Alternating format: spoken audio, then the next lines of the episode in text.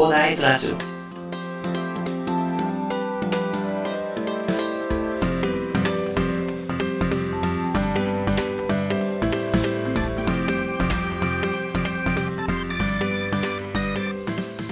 はい、おはようございます。こんにちは。こんばんは、広大です。この番組ではですね、一級建築士、ブロガー、ポッドキャスターの私が、サラリーマンの方が楽しく生きるために役立つ情報をお話しさせていただきます。この番組を聞いていただき、ありがとうございます。さて、本日はですね、木曜日で資産運用の話ということでね、資産運用の話に絡めまして、私がこのチャンネルで配信する軸についてお話しさせていただこうかと思います。どういうことなのかというお話になるかと思うんですけど、まず私はね、ちょっといろいろ、これまでね、社会人になって、そろそろ、もう6年目 ?6 年目ぐらいですね。6年目ぐらいになるっていうことで、もう転職も経験したりとかして、もういろいろ学んできました。ブログとかもね、やったりするので、いろいろ調べなきゃ、あの、書けないのでね、いろいろ調べてきました。というところでね、まあちょっともう、これ80本目ぐらいになるのかな ?80 本目ぐらいになるんですけど、考えがまとまってきましたのでね、ちょっとお話しさせていただこうかと思うんですけど、その、どういう軸かということなんですけど、やっぱり私はですね、自分と同じサラリーマンの方に、まず住処の費用を抑えて、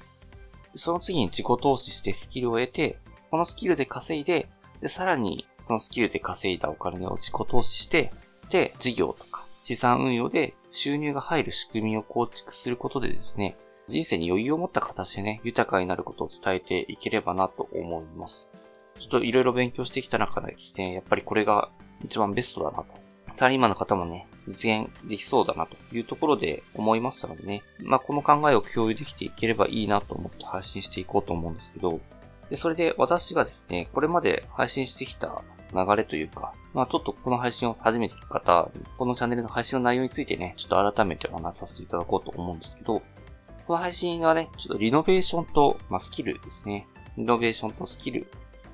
あと資産運用ということでね、お話しさせていただこうと思ってます。まずリノベーションについてはですね、新築で買ったり、35年ローンとかを組むと、ちょっとかなりね、人生にハイリスクなものであるっていうことがですね、ちょっといろいろ調べてですね、分かったので、旧建築士という立場で住宅を売る人が多いという職業なんですけど、まあ私はね、建築関係の事務ということでやってるんですけど、現場で働いてた経験とね、建築事務でね、現場から離れた立場からね、話せることもあると思ったので、やっぱりその方がね、本音で話せるのでね、本音と言いますか、利害関係にね、関与せずにね、話せるのでね、ここら辺を話していきたいなと思いまして、まあリノベーションですね。やっぱり住まいはね、高いです。やっぱり住まいは人生の出費の中でかなり多くの割合を占めてくるので、やっぱりそれを抑えることっていうのはやっぱり人生でね、大切になってくるんですよね。リノベーションで費用を抑えて、で、今度費用を抑えたお金をですね、自己投資する。これちょっとあの、いろいろ本を読んで、あ、こういう風にみんなやってるんだなと思ったんですけど、やっぱり自己投資することで、サービスに価値が生まれてですね、まあ、プログラミングとか、あと、まあ、デザインとか。で、それを自己投資して得たスキルを使ってですね、まあ、稼ぐと。いろんなインフルエンサーの方はもうサラリーマン辞めろみたいな感じで言ってるんですけど、まあ、なかなか厳しい方もいらっしゃると思うので、私としては、まあ、サラリーマンを続けながらもね、副業としてね、ある程度のレベルまで行ってから、その後の選択は考えていただければいいなと思って、とりあえずは、副業でね、得たスキルを使って稼いでみると。で、ある程度見切りがついたら考えてもらうっていうところでお話ししていければいいかなと思ってます。自己投資して、スキルで稼いだお金を使ってさらに自己投資すると。いうので、まあ、どんどん回っていくよっていうところがありますね。やっぱり、さらにスキルを得れば、さらに価値が生まれるのでね。で、ある程度ね、稼げるようになったというところになったら、事業とかね、資産運用でね、収入が入る仕組み。やっぱり、事業をするにも、ね、実績が必要なのでね、スキルで稼いでね、実績を作ってもらって、もしくは3、4千万とか、4、5千万か、4、5千万ぐらいいったらですね、投資してね、配当金とかで、まあ、資産運用で収入が入る仕組みを構築していただければ、人生にね、余裕が生まれて、まあ、そのままリタイアしていただいても構わないんですけど、とりあえず人生、生きていくところで余裕が出てくるので、さらに自分の好きな挑戦をしていって、かなり充実した人生が送れるというところでね、